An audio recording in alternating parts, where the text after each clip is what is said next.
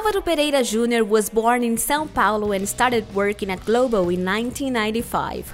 He led the creation of the G1 news site in 2006 and is an exclusive reporter for Fantastico, the show of life.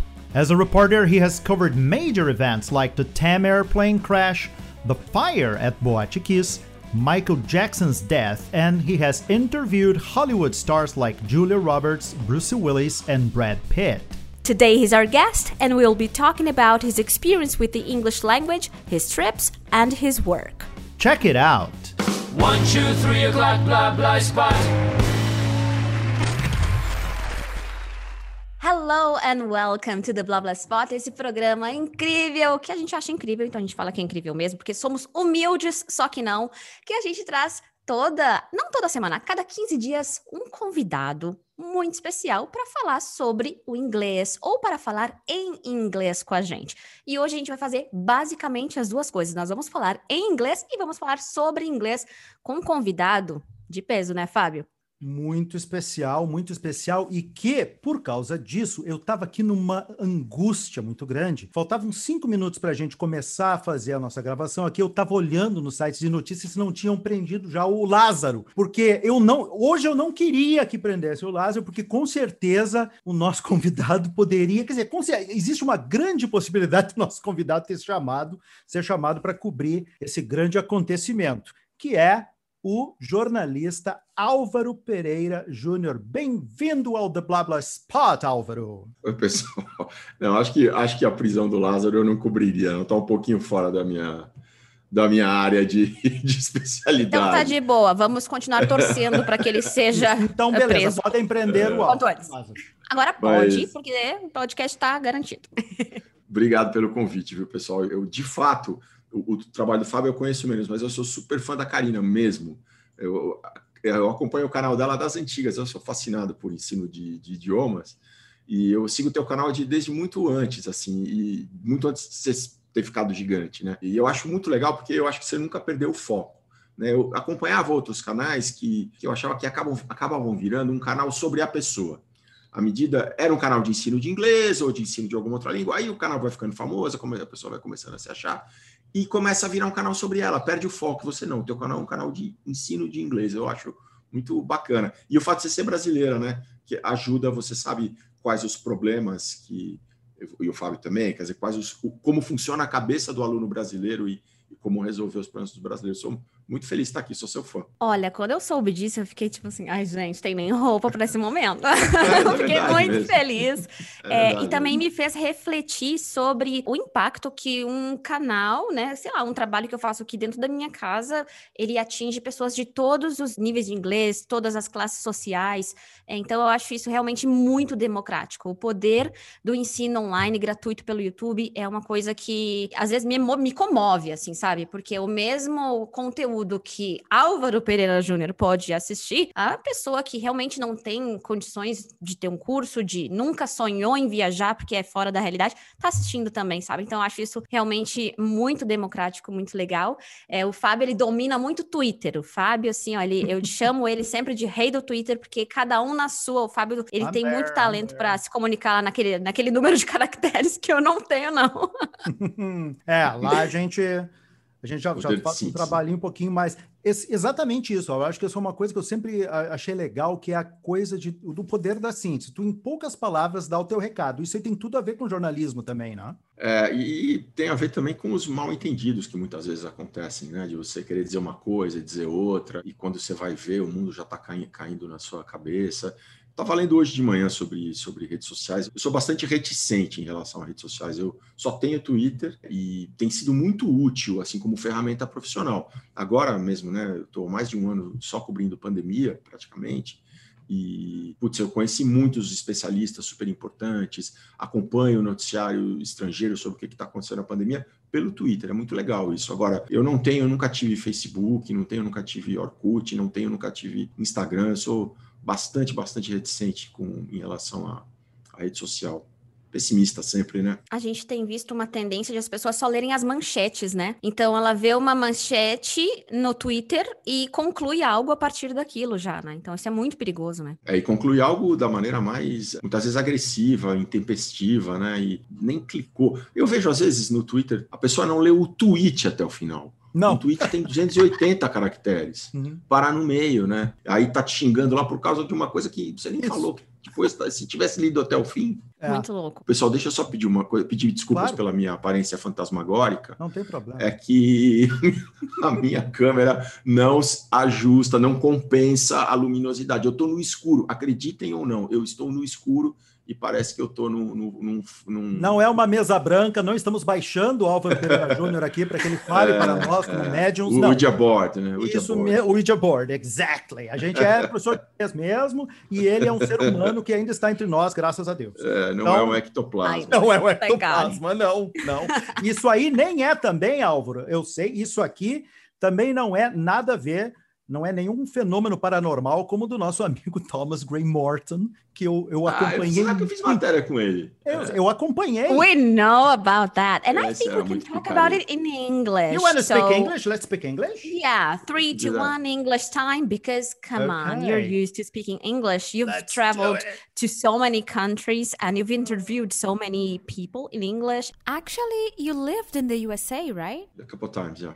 Uh, I, went, I was in a I was in a science writing fellowship uh, when I was young at MIT in Boston, and then I spent like two and a half, two and something years in in, California, over in, in the, uh, the Bay Area near San Francisco. It's hard to say actually. Um, I think I'm pretty much self-taught.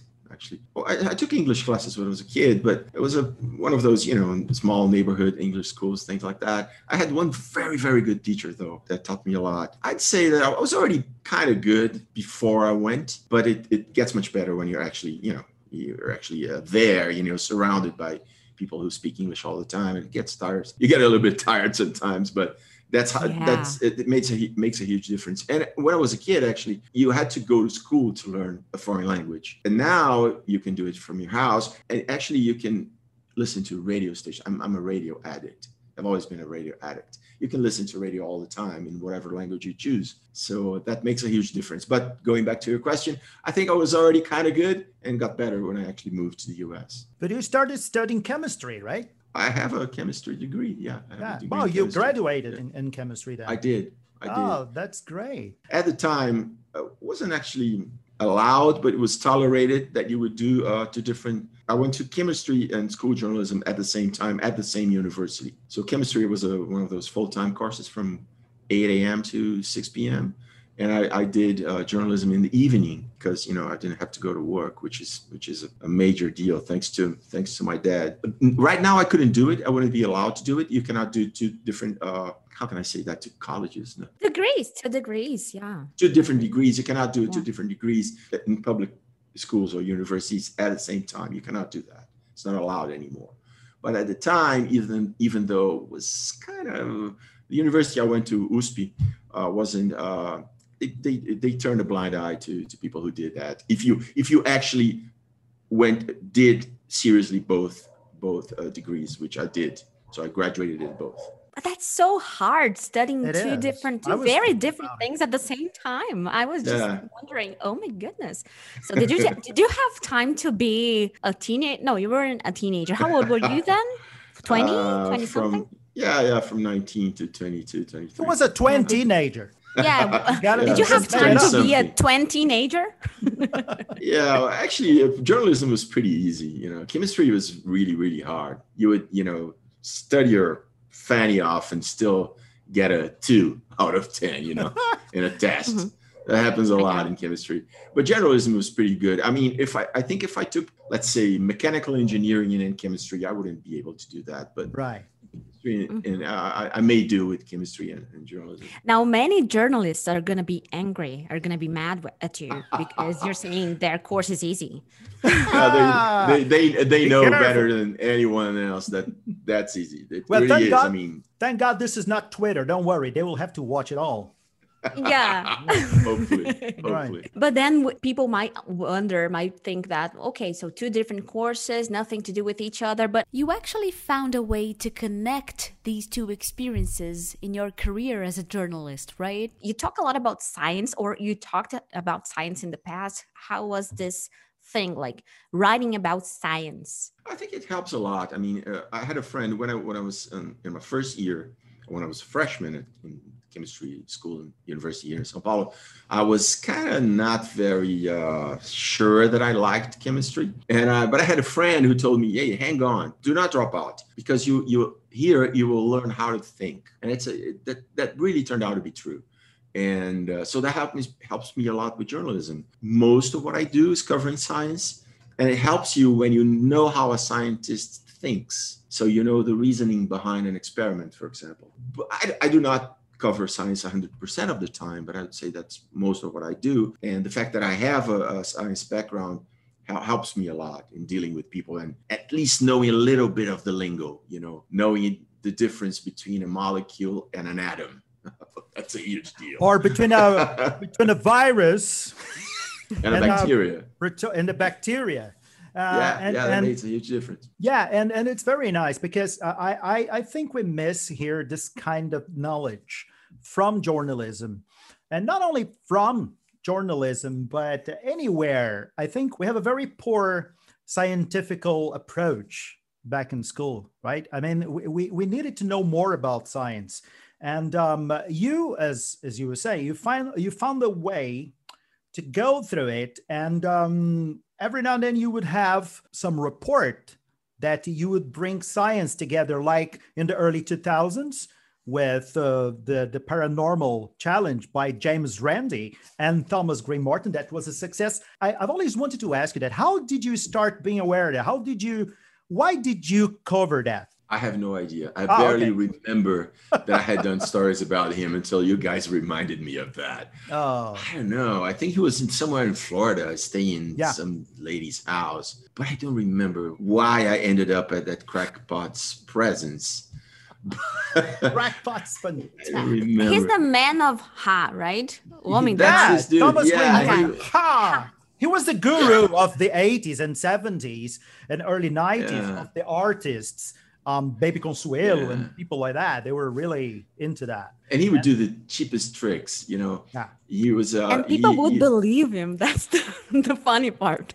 yeah, there, there was this thing I remember. He, he his father used to own a, a pharmacy, so he dealt with uh, he handled um, essences like very strong smelled essences, and that's the way they are. If you touch a very highly concentrated essence, the, the smell will linger forever on your skin, for example, and that's one of the things that he used to do. He would you know spray essences on people, but he would say it was something else, like some sort of holy water or whatever. And people would go, Oh my God, the smell never goes away. It's been a week and I can still smell it. Well, of course, it was a very highly concentrated essence that would, you know.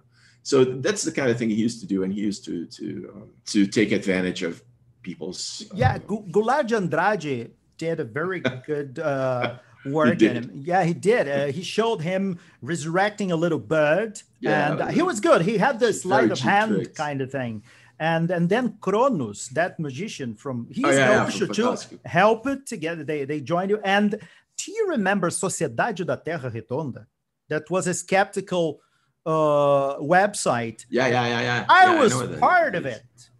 Oh, really? Yeah, and when we we got in touch, I received an email from James Randi From Randi, yeah, yeah. from Randi saying, "Fabio, please, would you take a look at this? I think this Thomas Green Morton is a juvenile." Randi was quite a ca- character. Yeah. Yeah. Unfortunately, he died a couple of years ago. yeah, yeah, I think so. He passed away. Yeah. Now you can imagine how anxious Fabio was to I ask you this question. I was. Thank you, Alvaro. Really? Oh, That was that was for me. It was totally lost. Totally lost in the the mist of of time. And then you've interviewed a lot of famous people. And I was reading about your career before uh, talking to you now. And uh, you, you've mentioned that when you do something very deep on science or on a very serious topic. Nobody cares. But then when you interview Gisele Bündchen, then everybody talks about it, and there is your name again.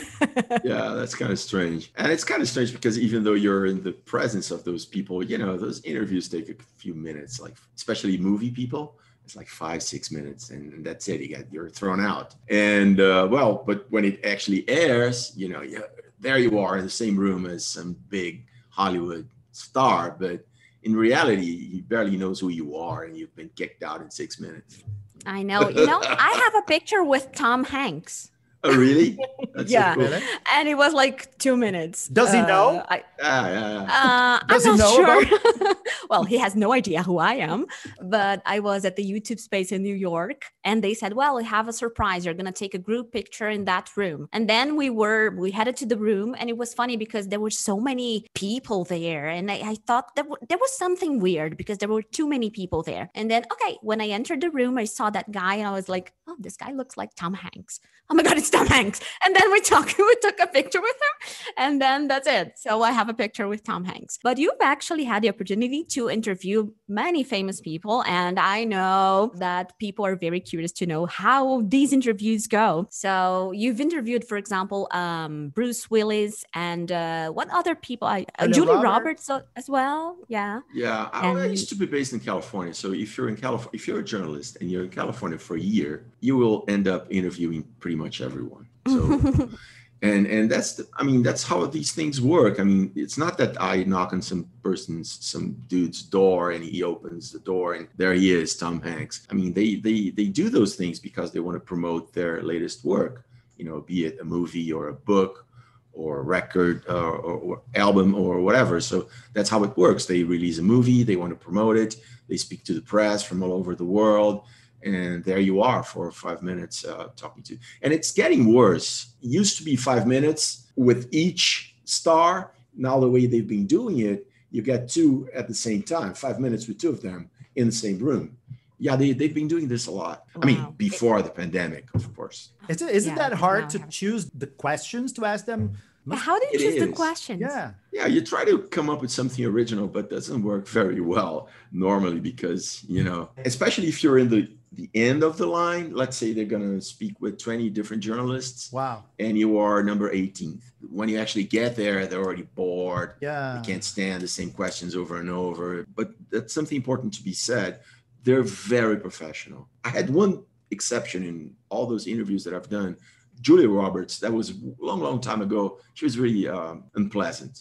So really? With me. I mean, she's she's been I've, I've, I have friends who spoke to to her and have no complaints whatsoever. But with me, didn't go that well. Maybe she was tired as well. Well, we don't know. I never know. I'm disappointed. People, I will stop talking to her. So, Alvaro, let me ask you something. How was it in Neverland? Because you covered Michael Jackson's death, right? I did. I did. I mean, I went to California the day after he died, I think, to do a couple of stories. And they, they called me from Brazil and said, Hey, could you stay there? Let's try and do something else. So my two stories had already aired on Fantástico. And then I got a call on Monday saying, Alvaro, instead of coming back, why don't you just stay there and let's see what we can come up with? And so one of the things that we thought of was going to, to Neverland. And I actually, it was funny thing, we rented a, a helicopter to because we had no idea we would be allowed to actually get in. So we flew over we flew over uh, Neverland, and so we kind of already had a story of sorts. And then I got a call from our office in New York saying, Alvaro, believe it or not, they, they will allow uh, some a number of foreign media inside Neverland. So go, let's go there. And it was a it was a, I remember that God, I had totally forgotten about that. It was a sort of a, I think it was a holiday. I don't know what holiday that was, Fourth of July maybe. But Neverland is not exactly close to LA. It's up north near San Bernardino, I think. It was a huge traffic jam. But I'm, I'm talking about traffic jam, California style. This, and how long before that had he died? Ah, like a week before that, wow. I think. And uh, so we were there, and, and we let's say it should take us uh, an hour. It took us three.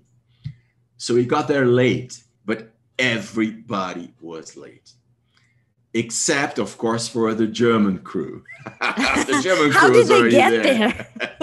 how did I have no they idea. get there i have no idea but I remember us, the Dutch, and other. It was mostly European outlets. There were everybody was late, so it turned out well. And, and how did you feel entering that uh, magical place or the place where I, I not magical? Did it feel magical or did it feel weird?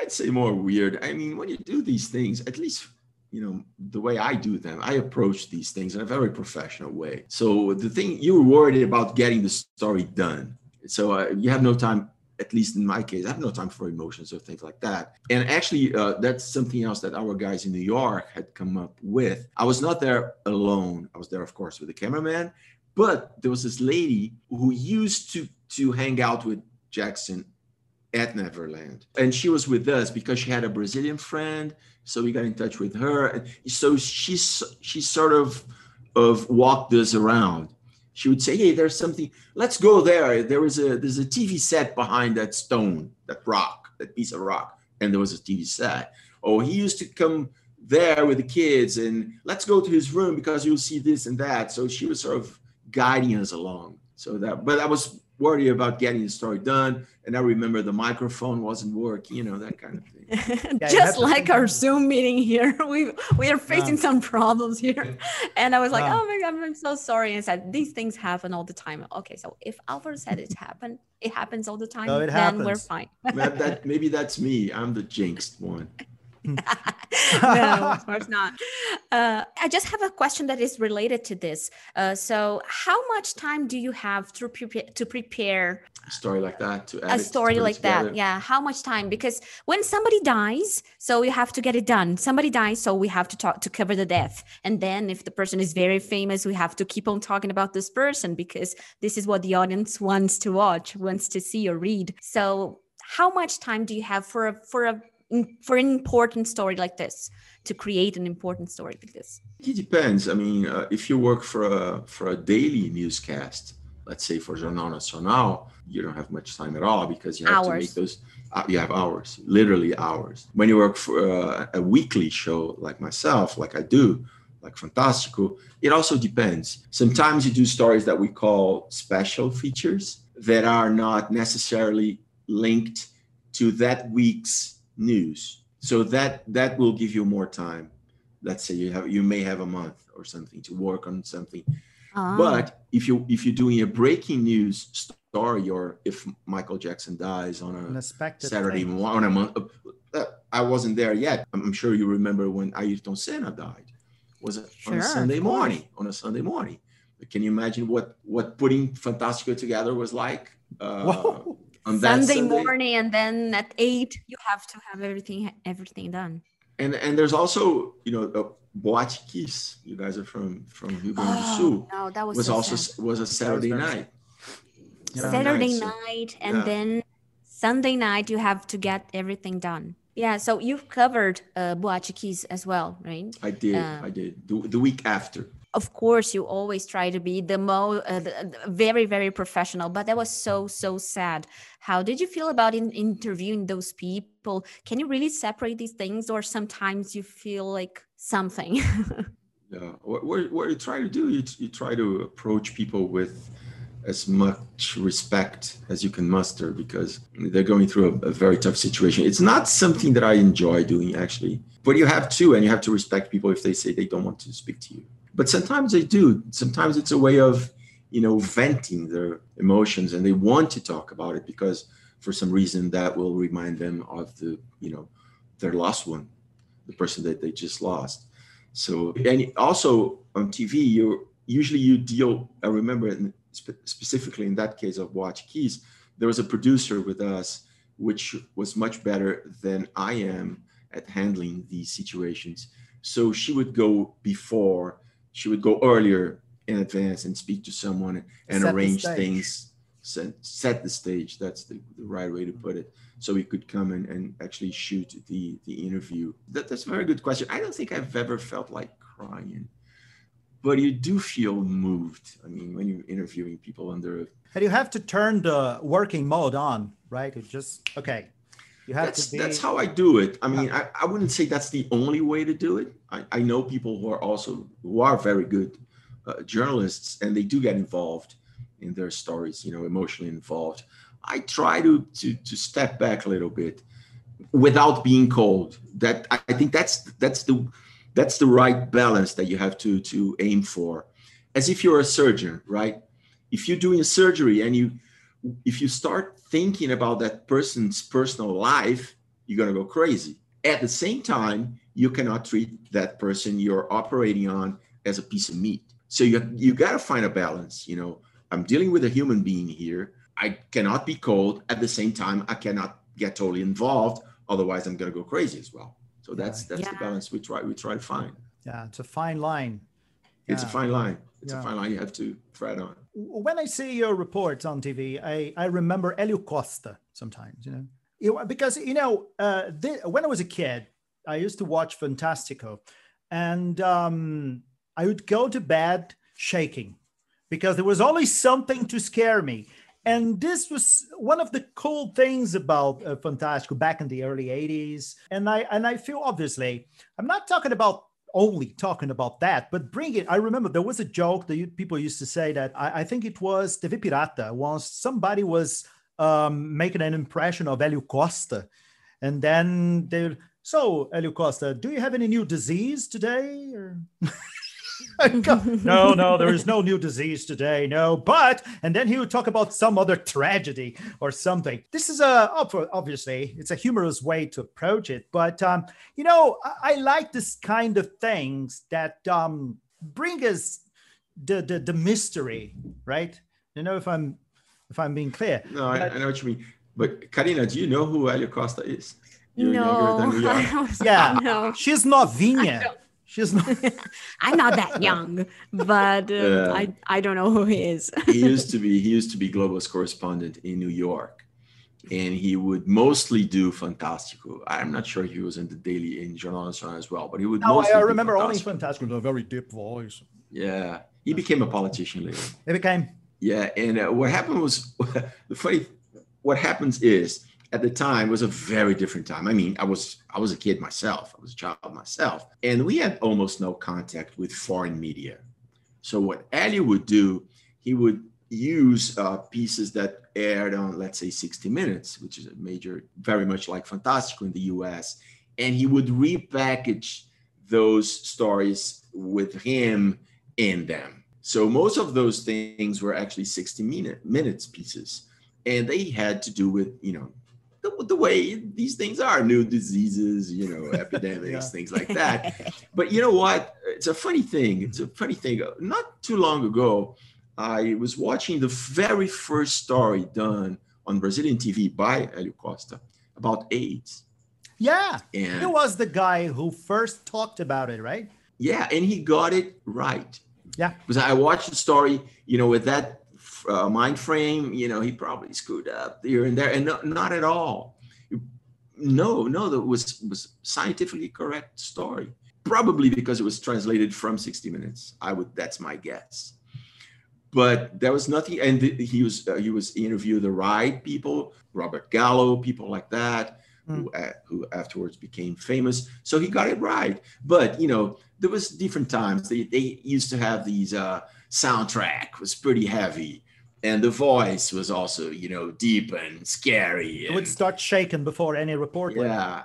And we had no idea those things even existed because you know he was our uh, entryway into a, a, whole new world of american media. He was our google. He was our internet. Yeah. And these days you know when someone airs on fantastico people will at least have heard of it. But he, he, he but at the time he was bringing new things all the time. New things for us in brazil and then Fabio would sleep shaking. And you know what? Yeah, Some, what shaking. makes me shake about uh, Fantastico is the song because it reminds me of Monday. Yeah, Every, lots a, of people say that, and it's uh, true. I feel the yeah. same. I can't hear that song. It's like, oh my God, my Sunday is over. Oh, tomorrow's yeah, Monday. But what can you do? It's a Sunday evening show. You know, yeah. we can't we cannot change that. Para usar a linguagem atual, dá gatilho. Me dá um gatilho. It triggers me. Like, oh my God, my Sunday's over. It massively does. Massively it does, does. It does. It's good yeah. for us though. It means we'll have Monday off.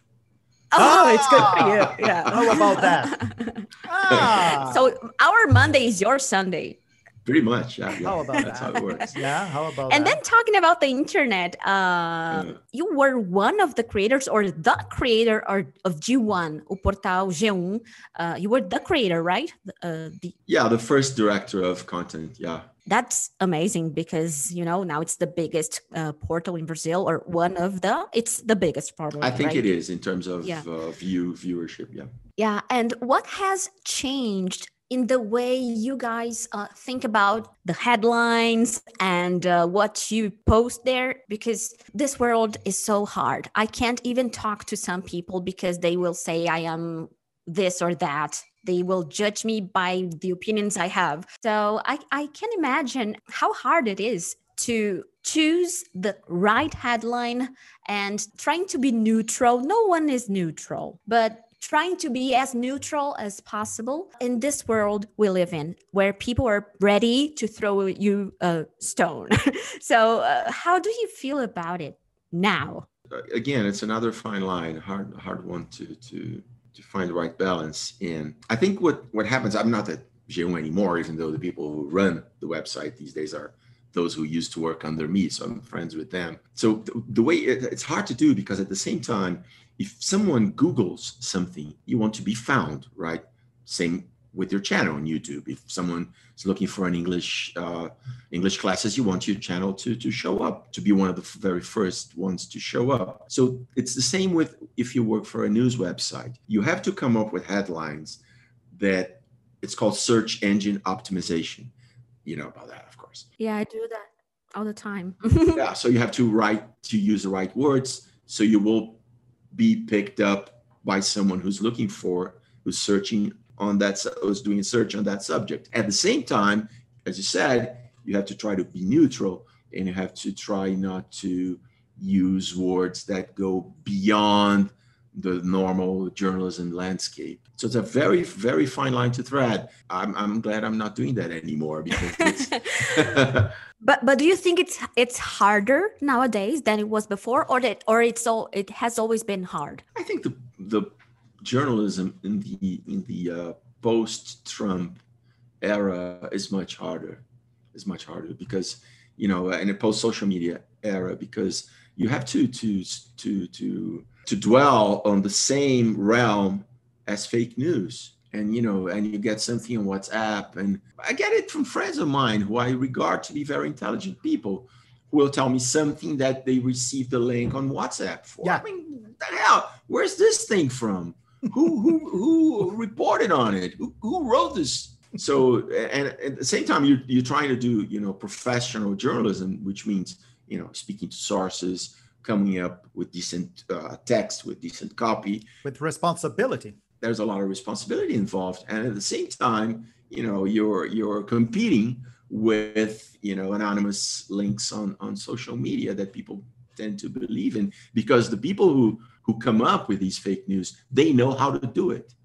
They know how to make it look credible. They know how to how to pretend that that's that's real. So it's a it's quite a struggle quite a struggle Yeah, it actually similar to the English teaching world because I want people to click on my links. I want people to hear what I have to say. But at the same time, there are other people, uh, not only in Brazil, I'm not talking about Brazil, but people saying that learning English is fast, you can be fluent uh, in three months. Uh, and then they give what the audience wants, which is dangerous because people tend to believe what they want to believe, right? So they want to believe that it's easy or they want to believe it's fast. So I try to come up with titles for my videos that will catch these people's attention as well. But then there's a thin line again because okay, I it needs to be clickable, but at the same time I don't want it to hurt my beliefs as a teacher. So I overthink about my titles all the time. i can tell And you you're doing really well Ah, thank you. Thank you very much. you're doing it right you're doing it right thank you so much. Alvaro, I recently watched your documentary about North Korea on Globoplay. Um, well, first of all, congratulations. What a great documentary. Okay. It was, we have everything we need to know there, which is already difficult, you know, considering that it's, I think, the, the, the most difficult country in the world to get in. So tell us a little bit of this experience, how it was for you. That's one of the one of those things that a reporter has to do. Sometimes you have to knock on people's doors, and that's exactly what I did. I was in in I was I was always fascinated by North Korea. I had watched everything. I've read you know tons of books on North Korea, and I always wanted to go there. And one day I was in Brasilia doing I don't know what, doing some sort of interview. I said, you know, I'm gonna go and drop by North Korean embassy because uh, Brazil is one of the very few countries who actually has diplomatic ties with North Korea. Brazil has an embassy there, actually, which is not staffed right now, but there used to be an ambassador based in North Korea. So there is an embassy in North Korea in Brazil of North Korea in Brazil. There is the door. In a, yeah, so I went there and, and knocked on the door and, and introduced myself to them, and they gave me a little card and said, "Yeah, we can try and arrange that." So what I did, I was pestering them for pretty much six months, calling all the time, sending email. And then uh, the way they do it, they will let journalists in at certain dates of the year. For example, the anniversary of the foundation of the country or the anniversary of the party. They're, they have a few of those. And that's when they let uh, foreign journalists in. So that was it. That was the 70th anniversary of the foundation of the country. And there was a there was actually a bunch of journalists that they were allowed to come in. But it was a nightmare. I mean, getting the air ticket is a nightmare. Getting the visa is a nightmare. But you know what? It took me six months. I've spoken. I, I spoke to a guy from the Daily Mirror in the UK who was actually trying to get the visa for two years. Yeah. Wow. He was there with so us. six Yeah, months. you, you got it six months. Yeah. yeah, I got it in six months. And because, I think being in Brazil, it's easier for you to go there and sim- simply knock on the door. If I think if it was in London or if I was in, let's say, in Beijing, and I would, I wouldn't be able to go to actually go to the North Korean embassy I and see. knock on their door. Brazilians are more like, okay, he's Brazilian. Yeah. Let's talk to this fella. yeah and it's it's a, it's Yeah. a little house not a little house but it's a house it's not even in the uh, in the neighborhood where all the embassies are it's someplace else so that that's how it that's how it went Fantastic. and uh, they drove me crazy until until the day before you actually make the trip you don't know if it's really going to happen Yeah, you don't Oh. know where you go. I mean, uh, uh, certain parts of the documentary, you were there, down there, waiting for the three guys that the government assigned Yeah, to yeah. to be following you up, like during the whole. It was eleven days there, right? 11 days yeah yeah yeah though you have the three minders with us all the time they sleep in the same hotel Oh, God, no. yeah yeah yeah. And, and you never know what's going to happen the next morning so that you get a call at four in the morning telling you you have to be down there by at the bus at six o'clock in two hours you know Yeah, Oh. they and- do that and- all the time Yeah, and what are you going to do today? Well, today we're going to be executed. Oh, that's fantastic. okay. Oh, sorry. I don't have time for that. Yeah, I don't have time yeah, for it's that. pretty it was pretty rough especially because they, there were so many changes that we ended up getting there before everyone else did and we left after everyone else did so in the middle of the trip you know everybody was there cnn cbs channel 4 if anything goes wrong those guys are We're there together. but but after they left, it was pretty much just us and a girl from uh, Vietnamese TV. And then we ran into some trouble when you actually get to China on the way back. Oof, I'm here, freedom. You know, you're in China and you're feeling Yeah. so free because compared to North Korea, Jesus Yeah, Christ. and you could take pictures that if they saw the pictures and the videos, you would have problems. I remember that. You saw that. Yeah, because uh, it's a long story, but they they try to they, they wanted to take us somewhere. They took a shortcut, and we ended up driving right into literally a mass of people who were building a road with their own bare hands. And those people were, you know, extremely thin. They were toothless, and they had never seen a foreigner in their lives. So they were surrounding our car and we were taking pictures. I mean, and it was clear that they didn't want that to happen. They didn't want us to see that kind of situation. And when so when we came back to the hotel, they said, "Hey, you have to delete those that footage. You have to you have to get rid of that.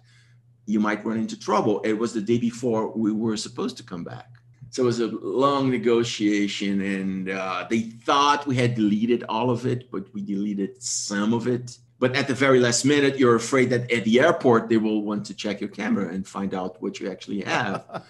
and you're yeah. in North Korea, right? Wow, yeah. Well, if you guys want to check this amazing documentary, it's on Globoplay. Globoplay. 11 days in North Korea, 11 dias na Coreia do Norte. And if I may, can I talk about briefly about the documentary that we of just course. did? Of course. Go ahead. Cor yeah, check it out. Corrida das Vacinas. It's a six episode, episode investigative docu-series about the race for a vaccine. Uh, I've been to Russia, to India. We were not allowed in China, but we hired a, a local crew who got lots of great stuff. And we follow the stories of people in Brazil who need the vaccines. It's a really, really cool series. I'm really proud of it. I, I was a reporter and I directed it as well. Wow. Corrida das Vacinas on Globoplay, open for non-subscribers. You don't have to be a subscriber. Oh, Check it out. It's really worth uh, and maybe Alvaro, it's the first time in a long time that people are really interested in science again because they wanna How understand what's that? happening. Yes. Yeah. How crazy is Beautiful. that? And and we have a lot of, of explanations on how vaccines work, how viruses uh, work, what viruses are. Very easy to understand with beautiful graphics. Do check it out, please. Corrida das Go vacinas. ahead and watch it, guys. então, voltando para o português agora, para encerrar, eu acho interessante a gente mencionar que tudo isso que o Álvaro já fez, viajar para a Coreia do Norte, para a Índia, entrevistar ator, atriz, enfim, tudo isso só foi possível porque você tem o domínio da língua inglesa, né? Então a gente sabe que muita gente no Brasil tem esse sonho, não chegou lá ainda, tá aqui de repente porque tá querendo praticar o listening ou porque tá interessado em aprender inglês. O que que tu diria para as pessoas assim, uma dica ou uma mensagem para as pessoas que estão nessa nessa luta aí para aprender o, o idioma? Pô, muito legal você ter perguntado isso, Karina. Eu nunca tinha me dado conta, mas é verdade, né? Faz uma diferença lascada você falar inglês, né? Na hora de escolher alguém, opa, Manda, manda esse aí que fala inglês, nem é muito bom. Mas eu, assim, eu acho que o trabalho que você faz, Karina, que o Fábio faz e outros professores bacanas, eu gosto muito da Jack também. Que, ah, que, também, Jack é minha né, amiga, adoro. É, que assim como vocês, é professora mesmo, né? Não é alguém que fala inglês e está dando aula de inglês, foi treinada para ser professora, né? Eu acho que isso faz uma diferença enorme. Então, eu, eu acho que, gente, assim, nunca foi tão fácil aprender inglês, né? Nunca teve tantas fontes legais, caras bons pra caramba, como a Karina, como o Fábio. Você pode pegar um aplicativo e ficar escutando rádio em inglês o dia inteiro, vai entrando, nem que seja por osmose. Vou dar um exemplo. Eu, quando eu tinha 20 e poucos anos, eu, eu estudei russo. Eu fiz dois anos e meio de russo. E eu consigo ler, mas eu não, eu não sei falar, é muito difícil, assim. E por que, que foi tão difícil? Porque eu não podia ligar o meu celular e escutar uma rádio em russo. Eu não podia achar 500 mil vídeos em russo no YouTube 500 mil professores legais, como a Karine, como o Fábio, de russo, que hoje tem também. Né? O único contato que eu tinha com a língua russa era com o meu professor, que era brasileiro, sei lá se ele falava bem russo também. Né? Então, mas me ajudou muito, sabe? Quando eu, quando eu vou, eu já fiz matéria na Ucrânia, na Rússia, eu consigo ler. Então, pelo ah, menos é eu sei se a palavra é parecida com, com tem uma origem latina, eu opa, já sei que ali aquilo está escrito restaurante, sabe? Assim, coisas assim. Como ajuda, né? Ajuda pra caramba. Então, gente, inglês, é, obviamente, é uma língua diferente da nossa, não é uma língua latina, mas dá para aprender e é essencial aprender. Vai te abrir milhões de oportunidades na vida. E como eu falei, comparado com a minha geração, a minha geração não tinha pessoas como o Fábio, como a Karina e outros professores legais que estão no YouTube, e a minha geração não tinha acesso à língua inglesa. Tinha, a gente, às vezes, às vezes você pegava um filme em VHS e botava ali uma tábua na frente da legenda para não ver a legenda. Sim, uma fita, né? Olha só, né? As gambiarra que tinha que fazer. As gambiarra. Hoje você apaga a legenda quando você quiser. E, e, de novo, eu sou fanático por rádio, por podcasts. Tá cheio de podcast legal então, em inglês, conta tá aí cheio um, de rádio legal. Dois podcasts muito legais aí, em inglês, pra galera seguir. Eu não sou, assim, o cara mais fã de podcast, mas eu, eu lembro de um, vou citar um que eu acho demais, que é de ciência. Chama Radio Lab. É, na verdade, é um programa da WNYC, da Rádio Pública de Nova York, que eu não escuto no tempo real, eu escuto em time shift, então é como se fosse um podcast, né? Ele não é um podcast nativo, é um programa de rádio que você ouve na hora que você quiser. Então, o Radio Lab é muito legal, ele é editado de um jeito meio meio dreamy, assim, sabe? É uma coisa meio viajante e é sobre ciência, é muito legal. O Radio legal. Lab é demais. Vou acompanhar. E vou falar um outro, para quem gosta de música, que é a minha outra praia, o Iggy Pop, famoso Iggy Pop, Ele tem um programa na BBC 6, né? Chama Iggy Pop Confidential. Que eu também é às sextas-feiras, mas eu ouço como podcast. É demais. Primeiro, ó, para aprender inglês, a dicção do Iggy é ótima. Opa! Sotaque bem Midwestern, assim. Como é o nome? É... De novo, do podcast? Chama Iggy Pop, Iggy Confidential. Iggy Confidential. Iggy Confidential.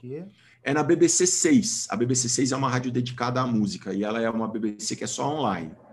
Então, Iggy Confidential, para quem gosta de música, o Iggy Pop tem um bom gosto absurdo, ele toca as coisas mais loucas, mais improváveis e mais legais, e ouvir ele falando é um prazer. Então, Radiolab Iggy Confidential, dadas as dicas. E eu vou te dar uma dica, então, já que tu gosta de música, tu já deve conhecer, mas tu não conhece, Digging Deep with Robert Plant. Já ouviu? Ah, é? Não. É, ele, ele com o Robert Plant, do Led Zeppelin, ele fala sobre os bastidores das gravações dos discos do Led Zeppelin, um monte de coisa. Aí ah, ele também, cara, é, tu, tu, nunca quer que termine. É muito bom. Fica a dica.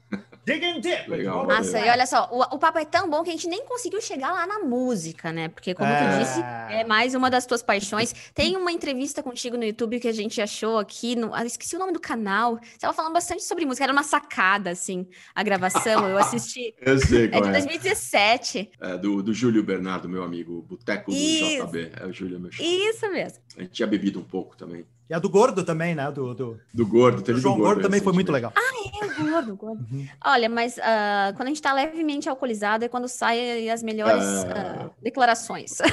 Yeah!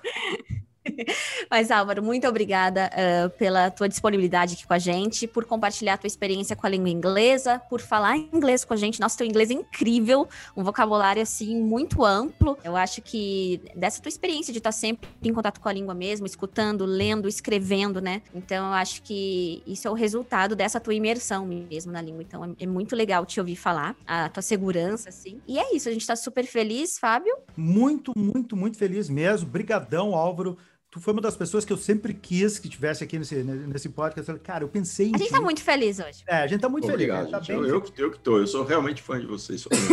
Poxa, que honra. E você ah, sabe, Karina, que eu tenho, eu tenho uma amiga que é professora de inglês, professora do Alumni aqui há muito tempo. Ela casou com um inglês, tá morando em Londres agora. Ela que me falou do teu canal. Ela, ela, ela é só. E é, é, a pessoa que eu conheço que mais sabe inglês, que eu mais respeito, assim, de conhecer inglês. É uma brasileira. Legal. Ana Obrigada, Carolina um beijo para ela. Vou falar para ela assistir porque é ela que me contou do seu canal e ela te respeita pra caramba. Legal. Eu tenho muitos professores que acompanham meu canal há muitos anos e, e isso para mim é um privilégio. É aquilo que, ó, se um professor me acompanha e, e, ainda me recomenda, cara, eu acho que eu tô no caminho certo. Então eu ah, fico muito, muito contente. É, acho que tá direitinho, né? Demais. Então é isso, gente. Acompanhe aqui os próximos episódios uh, com outros convidados em inglês. Você pode até deixar aqui nos comentários quem você gostaria de ver aqui com a gente. E acompanhe também o Twitter do Álvaro, já que é a única rede social que ele tem. Pois tá? É, então vocês vão lá e vão dar muito amor e carinho para ele. Nada de ficar tretando em, em notícias. Não xinguem porque, o né, Álvaro. menos. Por favor. Não xinguem ah. o be, be Nós somos da paz. Yeah, be kind, Ian. be kind. Thank you so much.